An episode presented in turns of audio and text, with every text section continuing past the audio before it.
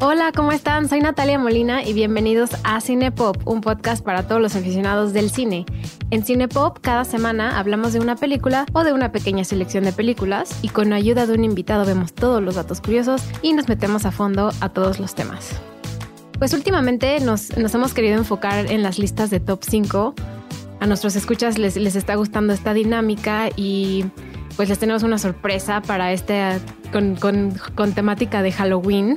Eh, y con para dar este anuncio de qué películas vamos a hablar hoy, eh, quiero invitar a mi hermana Andrea Molina de regreso a Cinepop. Andrea, ¿cómo estás? Bienvenida.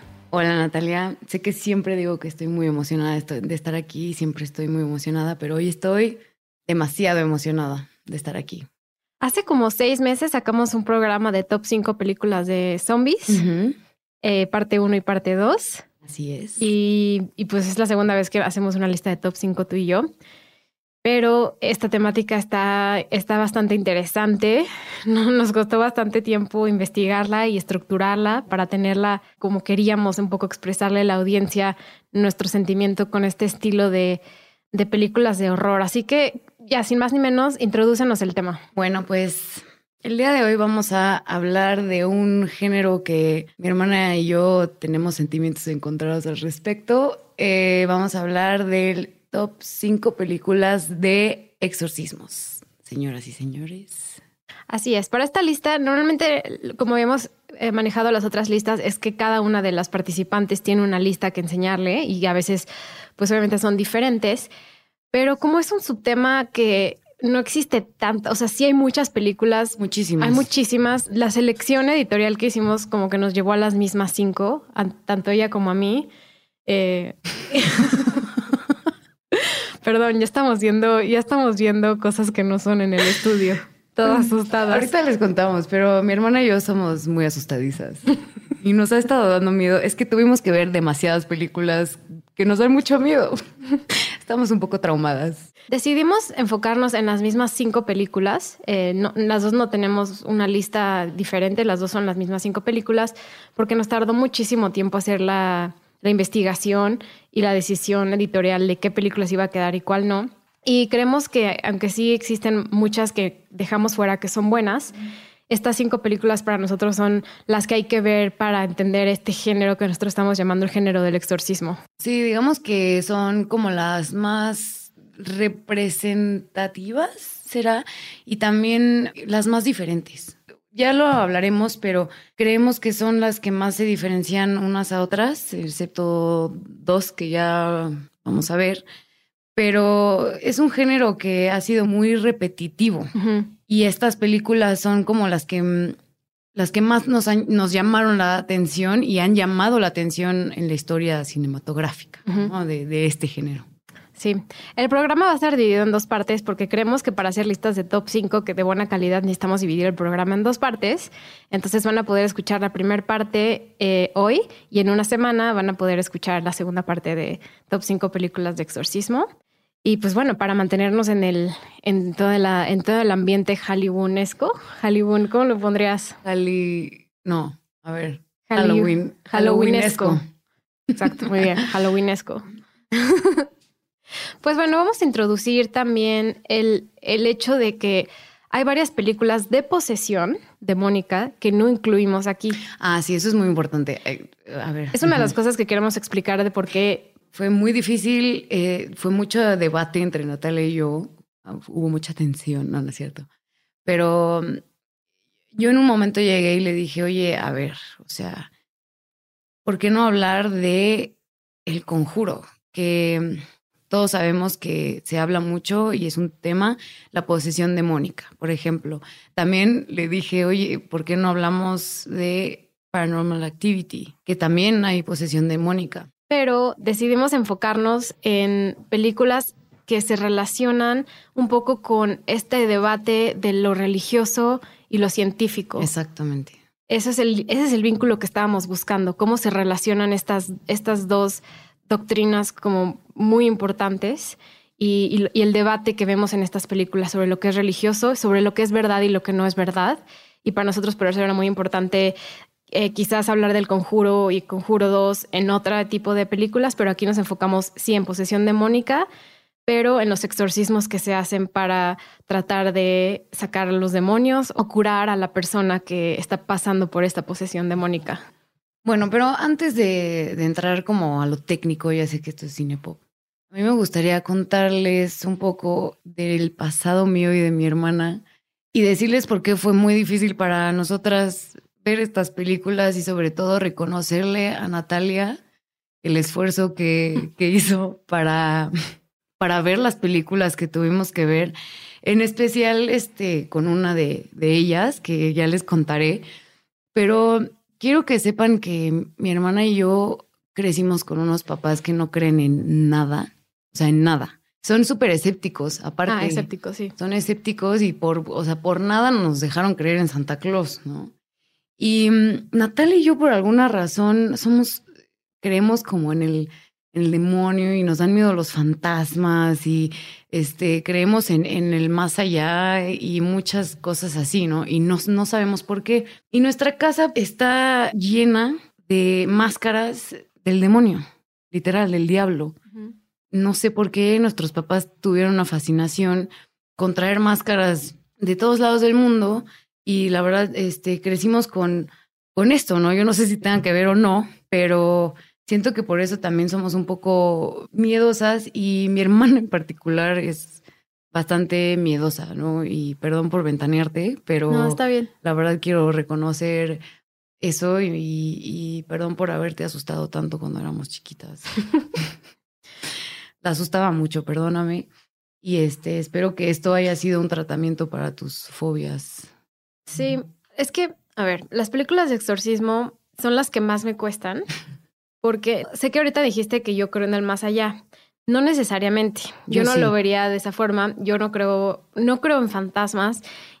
No creo que existan de forma en la que lo podamos probar científicamente, pero creo que la, la mente humana es capaz de crear muchas cosas. Es crear, es capaz de crear cosas que creemos que no existen, pero existen en nuestra mente. Y por eso los exorcismos a mí me dan muchísimo miedo, porque aunque sé que un exorcismo, a lo mejor alguien no está poseído por un diablo, esa persona cree que está poseída por el diablo. Entonces, el cuerpo hace cosas muy extrañas, logra moverse de formas que no lo ha hecho antes, y es porque es una persona que está muy perturbada. Entonces, sé que en la vida real ha existido por muchos, muchos, muchos años este ritual de hacer un exorcismos. Y sí pasan, o sea, son de la vida real. Eh, el último número que encontré es que en 2018 se hicieron medio millón de, de exorcismos a nivel mundial. Medio millón.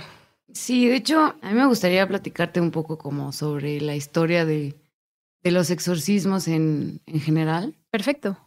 Y bueno, y luego debatimos lo que estabas diciendo, porque yo sí creo en la posesión como un evento sobrenatural. Entonces, qué interesante darme cuenta que tú no y que tú sí crees que es una cosa como biológica. Muy, mitad de mitad, yo creo. Eh, la práctica del exorcismo es súper antigua y es completamente transversal. A mí eso es lo que me llama muchísimo la atención. Se ha adoptado y se, se hay evidencia que se ha llevado a cabo en muchísimas culturas. En Mesopotamia, en Grecia, en Roma, y es súper es una práctica antiguísima, lo cual a mí me da muchísimo miedo. Me llama mucho la atención. Pero la Iglesia Católica fue la que la retomó y la popularizó en el siglo XVI. Es más, en 1614 se hizo la primera como guía oficial de lo que es un exorcismo. Y luego como que vino la ilustración, ¿no? Este, lo científico, lo real. Y pues perdió popularidad porque era considerada como superstición y se fue perdiendo la creencia real, ¿no? Y la popularidad. Pero, como tú bien dices, sigue existiendo esta práctica, es muy real y sigue existiendo incluso escuelas de exorcismo en el Vaticano. Y sabías que en México somos el país número uno en exorcismos realizados. Sí. Está cañón. Sí, sí, sí. Sí, le- sí había leído esto. Y, mi- y oigan, mi fuente y mis fuentes es la BBC. Para que todo lo que vamos a decir son fuentes reales, em, serias, o sea, esto no es como... Sí, esto no es juego, estamos buscando datos reales de este tipo de cosas.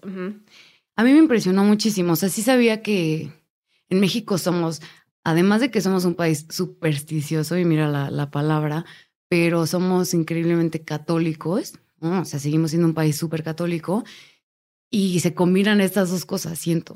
Entonces, me hace mucho sentido, pero el país número uno no sabía. Em, me parece interesante en la investigación que estábamos realizando que con la pandemia subieron los números de exorcismos. Correcto. la gente necesitaba más ayuda, más apoyo de, de, exorcismos. La pandemia atrajo al chamuco. no, oigan, quiero hacer un paréntesis también, Natalia, siendo que yo sí soy una persona espiritual, dejémoslo así. Yo sí quiero, sí, vamos a hablar así y todo, pero esto de, mi, es, de nuestra parte es con mucho respeto también, con mucho respeto. Nada más quiero decir eso, ¿no? Siempre. Em, nada más, eh, por último, y, algo que a mí por eso me da como cosita el tema. Eh, en el año 2017, o sea, esto fue hace nada, en Nicaragua, la iglesia pentecostal, que la verdad no sé bien qué subgénero de la iglesia sea esa, eh, realizaron un exorcismo a una chica que se llama Vilma Trujillo y murió. La chava se murió.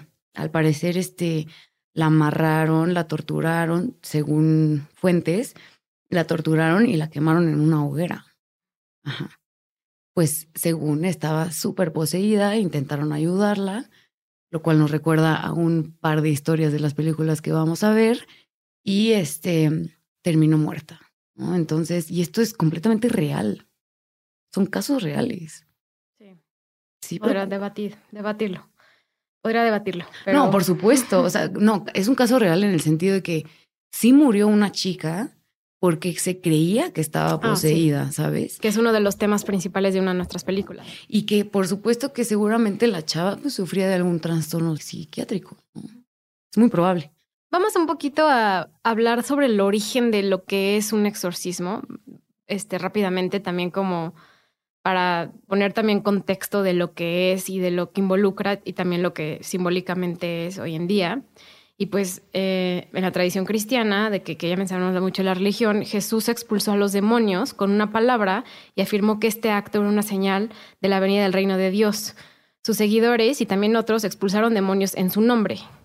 Eh, entonces, en los dos primeros eh, siglos de la era cristiana, el poder del exorcismo se consideraba un regalo especial que podía otorgarse a cualquier persona laica o del clero.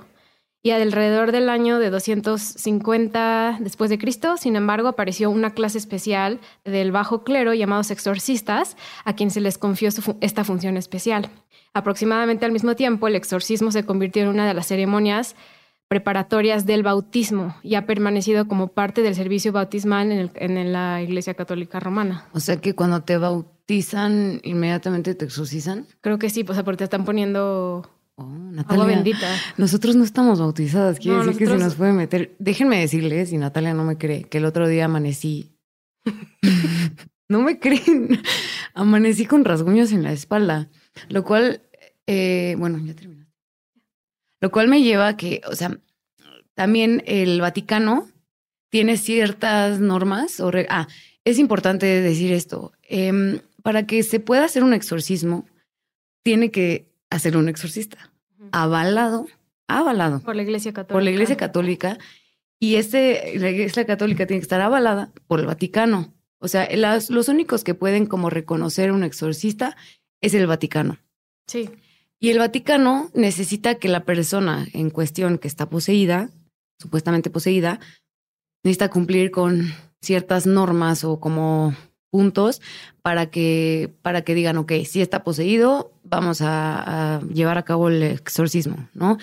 Y son la xenoglosia, que yo no sabía que existía esa palabra, que es la capacidad de hablar en lenguas extrañas o muertas, ¿no? Como lo hemos visto en todas las películas de las que vamos a hablar, hablar latín em, u otras lenguas de las que tú no tienes conocimiento. O sea, es como si tú empezaras a hablar en alemán, ¿no? pero la principal es el latín, ¿no? Que no tienes ni idea de que, y aparte es el lenguaje, pues, del, del, del tenebroso, ¿no? Entonces, ese es como el primero. Luego el sansonismo, que es como fuerza extraordinaria, que también lo vemos en todas las películas de las que vamos a hablar, y, y, más, y, bueno, sí, fuerza sobre, sobrenatural. La hierrofobia, que tampoco sabía que existía esa palabra, que es la aversión a todo lo que tenga que ver con la iglesia. O sea, las cruces, el agua bendita, el Father Caras, digo no, Father Marin. Father Marin. o sea, todo lo que tenga que ver con, con la iglesia. Luego la clarividencia, que es la capacidad de ver cosas que no, de adivinar cosas, o sea, cosas que se supone que no saben y las saben. Y por último, la levitación, que esa es como la más cañona, la que, o sea, si no reconocen que es algo supernatural o está súper fuerte, pues es que se levantan, ¿no? Del piso. Y eso ya es lo que se dice ya.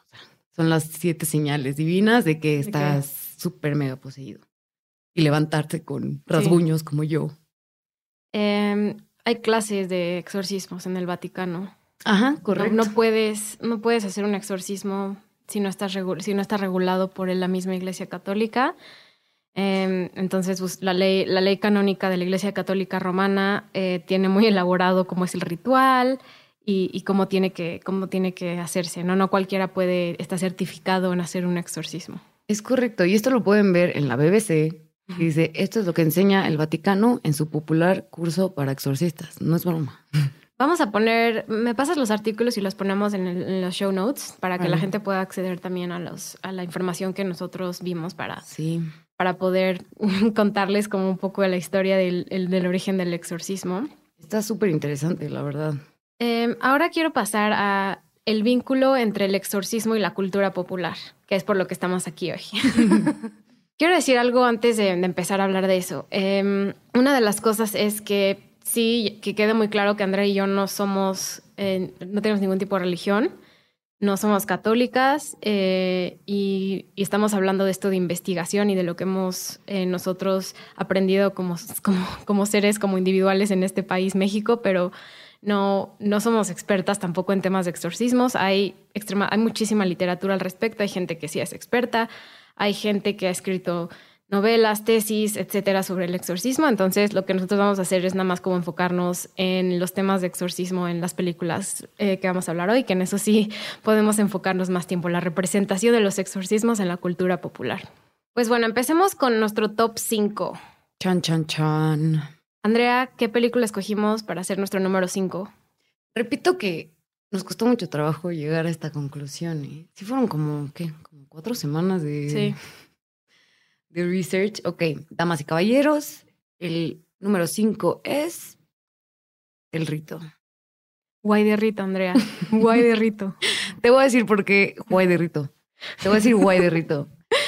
Mira, a mí lo que me gusta de esta película es que está basado, basada, perdón, en un libro, en un libro de un periodista. A mí eso es lo que me gusta un buen. Obviamente le metieron muchísima salsa al libro, pero es justo de lo que estábamos hablando. El rito está basado en el libro del periodista Matt Baglio y narra la historia de, de, Michael Kovac, que es un joven eh, norteamericano que viaja a Roma para asistir a un curso de exorcismo que imparte el Vaticano, de lo que estábamos nosotros hablando. Ahora, yo no sé, estaría interesante investigar si los cursos estos de exorcismo del Vaticano son abiertos. Al parecer, este era un periodista, entonces se ve que si estás bien conectado o algo, te abren las puertas de estos cursos. Estaría increíble ir a uno, la verdad. Em, a mí lo que me gusta, bueno, el director es Mikael Hafström. Hafström. Es, de es de Suecia. Ajá, es sueco y pues ha tenido una carrera que la verdad yo no estoy muy familiarizada con ella. Em, dirigió una película que se llama Derailed con Jennifer Aniston y Owen. Oh, no me acuerdo qué Owen era, pero un Owen. Uno de los Owens. Uno de los Owens. Ahorita les digo cuál. Eh, Clive Owen, ni siquiera un Owen, era Clive ah, Owen. pero es, ahorita yo creo que sigue trabajando más en, en, Suecia, ¿no? Entonces, eh, pues ese es, este es nuestro director, Michael Hallström. Habrá que ver más. La verdad, me dejó buena impresión. ¿eh? Ya la había visto. pero ahora la vi con ojos un poquito más técnicos. Sí, también Este, tiene una película 2003 que se llama Evil, que ahora recuerdo que es de él y es muy buena, es una película sueca. Creo que ya la vi, no me acuerdo. Eh, Está, está bastante buena. El rito salió en 2011 y pues protagonizada por Anthony Hopkins, que se me hizo una extremadamente rara y confusa elección por él, pero Discrepo. Discrepo durísimo. De hecho, creo que la película, o sea, si no hubiera estado Anthony Hopkins, hubiera sido una masacre de película. sí. Y la actuación de Anthony Hopkins como Father Lucas es, excepto el final, el final, miren, les voy a contar un poco del trama. Ajá. Eh, es la típica, a ver, la típica mm, lucha entre creo o no creo, porque vemos al padrecito este que está, que lo interpreta el actor irlandés Colin O'Donoghue, me parece. Que está luchando con si cree o no cree en, el, en, en Dios, ¿no? Y Un debate que vemos constantemente en todas las películas de exorcismo, también en nuestra, sobre todo en nuestra lista, pero en todas las películas de exorcismo. En todas, ¿saben por qué? Porque cuando uno empieza a dudar de Dios, ¿no? O sea, y creo que lo dicen los, la gente creyente, que si dudas de Dios, el chamuco te puede agarrar, ¿no? O sea, de que sí, así va, la lógica. Entonces este hombre empieza a dudar y así lo manda como su sensei sacerdote, lo manda al Vaticano a, a las clases de exorcismo para que él vea como la presencia del demonio. Y entonces él va a sus clases prácticas al Vaticano y al mismo tiempo va a sus, cla- digo, a sus clases teóricas y al mismo tiempo va a sus clases prácticas. Acaba de sonar algo como... Sí, están sonando un buen de cosas, la verdad. Y no hay nadie, ¿eh? nada más déjenme decirles. Este, y va a sus clases prácticas con Father Lucas, ¿ok? Y Ujú. Father Lucas es un exorcista súper, súper chingón que le enseña, ¿no? Le enseña. Entonces, para no, no hacerles el cuento largo, Father Lucas se le mete el chamuco y el otro, Cuando dices se le mete el chamuco, ¿por qué? ¿De dónde sacaste chamuco? fíjate que no sé dónde saqué la palabra chamuco. Creo que es un lingo bastante mexicano. A ver, déjame ver. Sí, para que nuestros escuchas de otros países es- escuchen chamuco van a decir como, ¿qué es eso? Pero es una palabra para el diablo. Sí, nombre que se le da al diablo en México. Efectivamente, Chamuco. es un coloquialismo muy mexicano para decirle al diablo el chamuco, el diablo, Ok. ¿cómo quiere decir? Entonces lo posee el diablo, Anthony Hopkins. Y ahí lo que te quería decir, la actuación de Anthony Hopkins yo creo que es muy buena. ¿Por qué? Porque la película es súper flat, la verdad, creo, la trama es muy flat. Em, y este hombre desde el principio entra como con un sentido del humor muy bueno. Y le da como un spark a la, a la película muy interesante. Si no fuera por él, no habría película. Neta.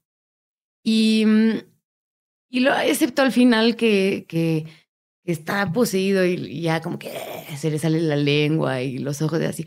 Ya como que a mí se me hizo muy sobreactuado.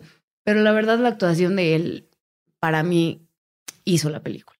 Guay de Rito por Anthony Hopkins. O sea, así se las pongo. De hecho, el director eh, Michael Hafstrom fue a varios exorcismos. Fue a presenciar varios exorcismos antes de grabar la película. ¿En serio? Ajá, Qué padre, la verdad. qué miedo. Y, y aparte hay una cosa que yo quiero introducir porque yo lo vi en todas las películas y a mí siento que es lo que me traumó de chiquita y ahora.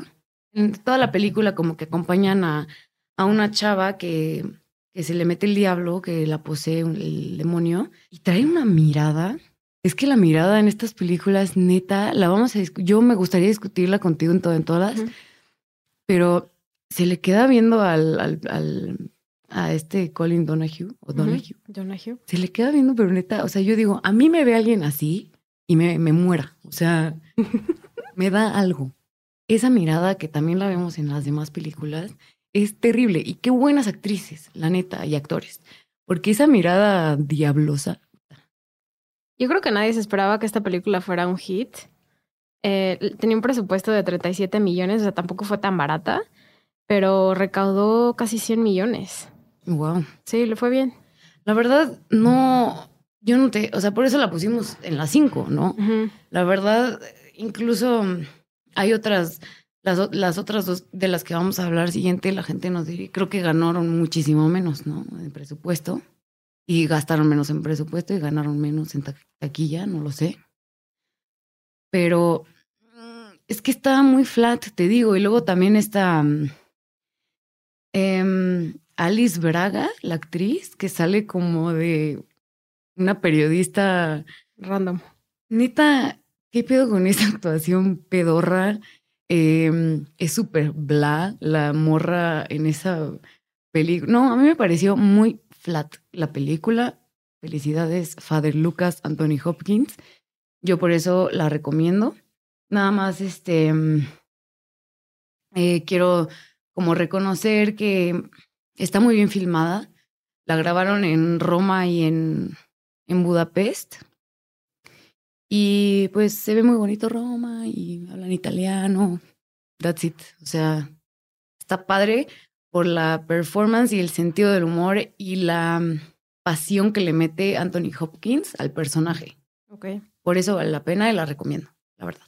Ok, la número cuatro es una película que yo la verdad desconocía hasta antes de... Es la que vimos juntas, ¿no? Ajá, pero yo antes de que la viéramos juntas yo no sabía que existía nos apareció en, nuestro, en nuestra investigación que, que, tenemos que verla. Y es una película que se llama The Last Exorcism, el último exorcismo. Es una película de 2010. y, y, y, lo cual es interesante porque el rito salió en 2011 y la película que vamos a hablar después de The Last Exorcism es de 2012. O sea, esta, nuestra lista de tres películas salieron prácticamente juntas. Ah, mira. Sí, se ve como, como curioso. ¿Quién sabe qué estaba pasando en esos momentos de la vida que la gente necesitaba ver películas de exorcismo en pantalla? Se me hizo como una pequeña moda. ¿Qué fue? ¿Qué, sí, eh? qué interesante. ¿Cuál habrá sido como el, el boom? Obviamente el rito tuvo más este, popularidad por Anthony Hopkins. O sea, hasta vino pues, a México, ¿no? A dar una entrevista. Sí, vino con, con López Dóriga. nuestro amigo López Dóriga. de Guay de Rito. Sí, pero el último exorcismo salió en 2010 y empieza una tendencia muy interesante. Muy. Que es eh, que otras películas de miedo ya lo habían hecho, que es la técnica de cámara handheld, que parece que alguien está grabando, haciendo un documental, que lo que podemos ahorita llamar mockumentary, parece que se está haciendo un documental, pero realmente es, es, parte de, de cómo se narra la historia de la película. Y la, y la película es, es, bastante divertida, sobre todo al principio, porque vemos que un film crew, unas personas que están interesadas en hacer un documental, eh, se acercan con un padre que hace exorcismos, pero este padre ni siquiera cree en los exorcismos, ni siquiera cree en Dios. Y, y van a, y entonces él va a un llamado de un señor que le manda una carta que por favor vaya a ayudarle a quitarle el diablo a, la, a una hija que se le a, a, su hija que se le metió el diablo. Ya no me acordaba del padre este maldito ah, engaña, a gente. Ah, tiene como todo un plan de cómo va a engañar a sus clientes. y tiene parafernalia así de que una cruz a la que le sale humo con si le apretas un botón, o sea, le hace creer a la gente que los exorciza. Él, mira, este debate, ¿no? De te hago creer, tú crees que estás poseído, ¿no? Entonces te hago creer que te exorcizo y ya te curas. Y es, lo, y es el argumento que tiene él, ¿no? Es, es un timo porque está timando a la gente. Pero al final es eso. Y, y la gente sí se cura. Ese es el argumento de este hombre. Sí, y, y, una de las tendencias que vi con todas estas películas de las que vamos a discutir es que muchas de las veces empieza en que las personas o los familiares de la persona que está siendo poseída primero acuden a la iglesia y luego acuden a, lo científico, que solo es el caso en, nuestra, película Top 1, que ahorita les menciono, cómo es lo contrario. Pero aquí siempre es primero la iglesia y luego los, datos científicos. Entonces, este padre que están entrevistando en el mockumentary eh, todo el tiempo dice cómo esta gente está loca, son problemas mentales. Eh, yo, yo voy y les quito y les quito la duda de que existe un Dios tratando de hacer todo a través de mis parafernalias. Lo que me gusta mucho de esta película es justo esta como toquecillo de que parece medio real, especialmente cuando se trata de algo de terror, creo que aporta mucho.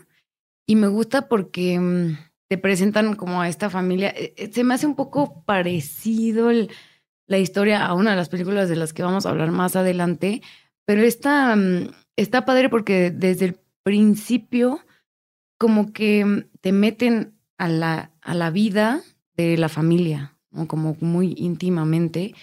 Y vamos a hablar de spoilers completamente de todas estas películas, ¿eh? así que... Ah, sí, bueno, creo que eso ya, ese barco ya... Ya, ya... Ya shipped. Ya, ya salió. Ya salió. Eh, bueno, entonces llega este crew a la, a la casa y bueno, no saben a lo que se están metiendo, ¿no? Obviamente, este hombre muy confiado cree que está llegando a otro caso de, de posesión psicológica. Y por supuesto que no es posesión psicológica. A mí eso es lo que me gusta, que siempre, en este caso, como que está muy seguro de que es posesión psicológica y resulta que no. Y le hace una, le hace un exorcismo falso. O sea, y a mí se me hace como eso, que fue como una falta de respeto, así de te hago un exorcismo falso, te hago creer que ya te quité al chamuco, pobre niña, porque se veía muy asustada y muy mal, el papá también, o sea, como todo preocupado. Y, y pues resulta que, que yo creo que provocó más ese exorcismo chafa, eh, que se le metiera más el diablo. A mí lo que me encantó de esta película es la actuación de la niña. En todas las películas de las que vamos a hablar, la, la, la, la estafeta se la lleva la estafeta. El premio, el, el, aplauso se lo lleva el que actúa o la que actúa de poseído. A ver, te quiero preguntar eso. ¿Por qué siempre en nuestras historias de exorcismos son mujeres jóvenes las que están siendo poseídas? Maldito patriarcado, opresor.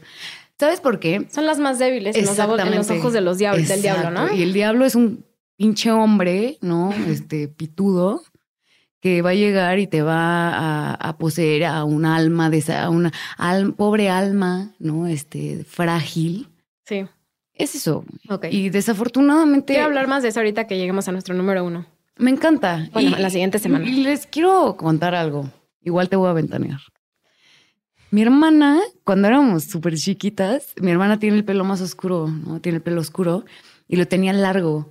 Y, o sea, ¿saben los sustos que me metía? Porque actúa súper bien. Natalia actúa súper bien de poseída, quiero que lo sepan.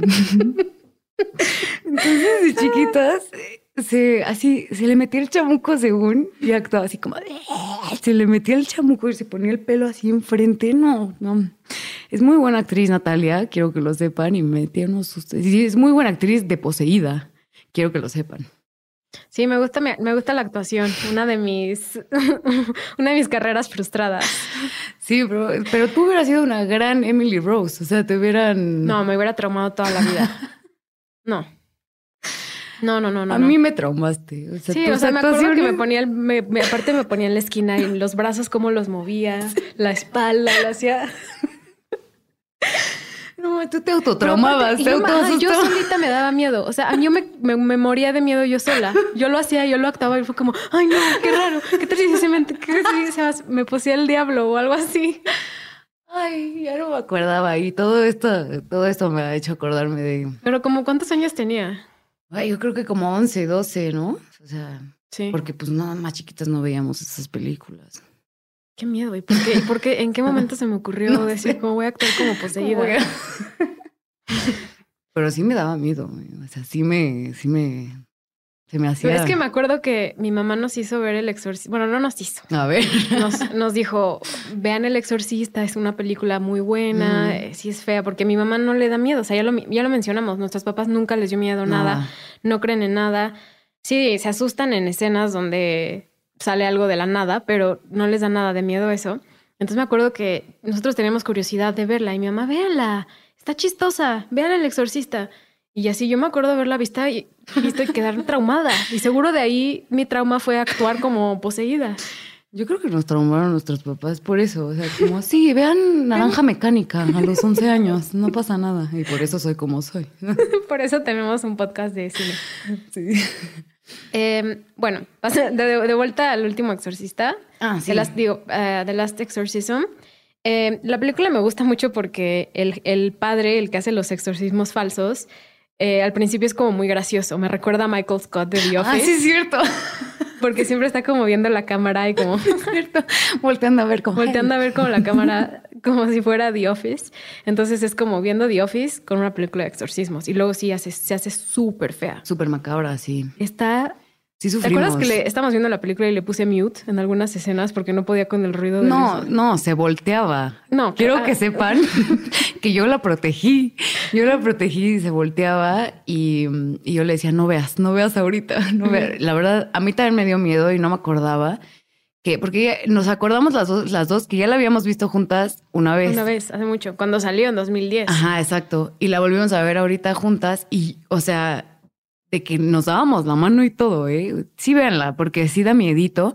Esta chava, ¿cómo se llama la actriz? La actriz se llama Ashley Bell. Ella ha salido en otras cosas porque la verdad se me hizo una súper buena actriz. Pues la verdad, eh, ha salido como en algunos programas de televisión, como en algunos episodios. Eh, hay una secuela de esta película, se llama The Last Exorcism Part 2. No, gracias. Pero no la, no, creo que no, estaba muy buena, entonces no la, no la, no la, incluimos en la lista. Eh, también en la película de Bob Esponja hizo algunas voces, entonces como que no tenía una carrera así como muy prominente, pero, pero pues sí sigue saliendo como en cositas de vez en cuando. Pues mis respetos a esa mujer, porque yo creo que actuar Natalia, tú dinos, actuar de, de, poseída no ha de ser fácil. No, es muy difícil. Y hay, hay una escena en particular, ¿te acuerdas de esa escena en particular que está ella arriba del closet? No, no, no, no, Yo, o sea, si quieren asustarse, si quieren Halloween, ya, ya casi es, faltan unos par de días, pero estos días son perfectos como para estar en su casa tomándose un cafecito calientito, un café caliente, un pumpkin spice o una un pumpkin spice latte. también. Ah, también. Lo que sea que se bien viendo las películas de exorcismo, porque sí están cabronas. Planazo. Sí, la verdad, todas las que les estamos recomendando sí dan miedito. Sí, sí dan miedo. Véanlo en la noche, apaguen las lucecitas y van a ver.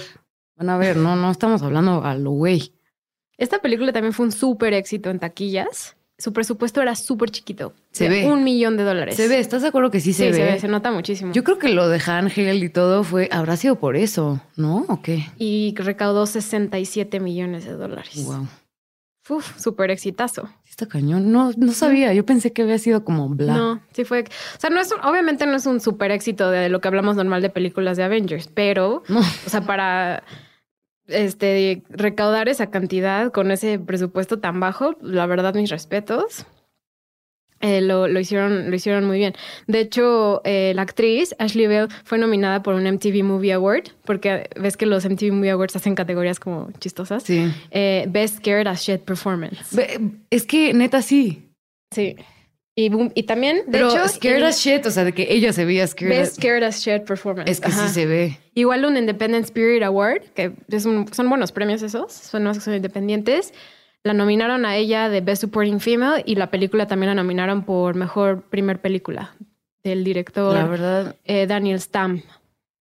Entonces fue una película que, aunque se vea como muy sencilla, logró muchas cosas y, y pone, y pone muy, mucho en perspectiva lo que vemos en todas nuestras películas. El debate entre lo que es creer y lo que ves y lo que no crees y no ves. O sea, y es el debate constante. ¿Qué es, qué es real? Es, lo estás viendo, está ahí presencial, pero ¿qué es lo que está sucediendo realmente? O sea, hay personas que pueden creer que es una posesión demónica y hay otras personas que lo asocian completamente a una enfermedad mental, a una también psicosis colectiva, o sea, no tenemos aquí un, psicólogo con nosotros presente desafortunadamente, pero estas películas, y ojalá estuviera acá con nosotros Natalia. nuestra compañera Natalia Hernández. Natalia, ves, eh, Natalia, te extrañamos. Te extrañamos, Nat, para que nos dijeras de, de la psicología que involucra estas cosas que las personas hacen cuando creen que están expuestas. La niña, ¿te acuerdas? Habla un idioma, habla latín. Habla latín, habla... Ah, no, eso es en otra película. En El Rito, la chica italiana empieza a hablar inglés como si nada y no sabía inglés.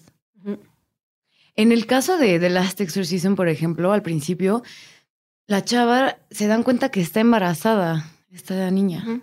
Ah, sí, eso, eso, eso a mí me gusta de esta película. Como que justifican muy bien el hecho de por qué ella está actuando de una forma tan violenta. Le echan la culpa al papá. Eh, creen en algún momento que el papá está abusando sexualmente de su hija Entonces, ellos dicen, claro, hay un trauma.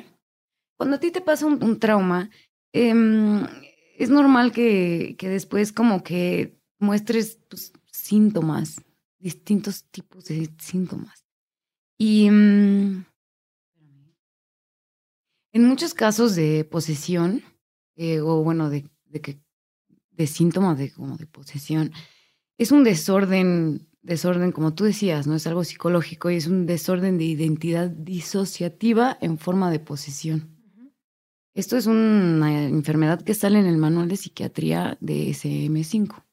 Que bueno, yo no soy psicóloga, pero lo, lo investigué. Y esto puede surgir a partir de un trauma, ¿no? Entonces, en este caso pudo haber sido eso, eso es lo que ellos se preguntan. A lo mejor la violó el, el papá, ella está embarazada del papá, porque ella empieza a decir, pues que no quiere al bebé o algo así me parece.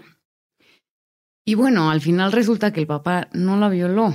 No, que... ¿Les contamos el final? No, que lo vean.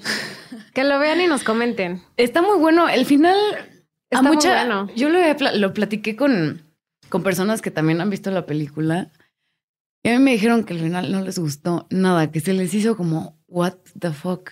Pero a mí sí me gustó porque pues va alineado con, con el trama de la película. Sí, con el, el, mismo, con la misma idea de el debate que existe entre lo que es real y lo que no es real y cómo empieza algo que creemos que no es real y se convierte en algo real, que se puede jugar como de muchas formas. Sí, como la histeria colectiva, como decías tú, ¿no?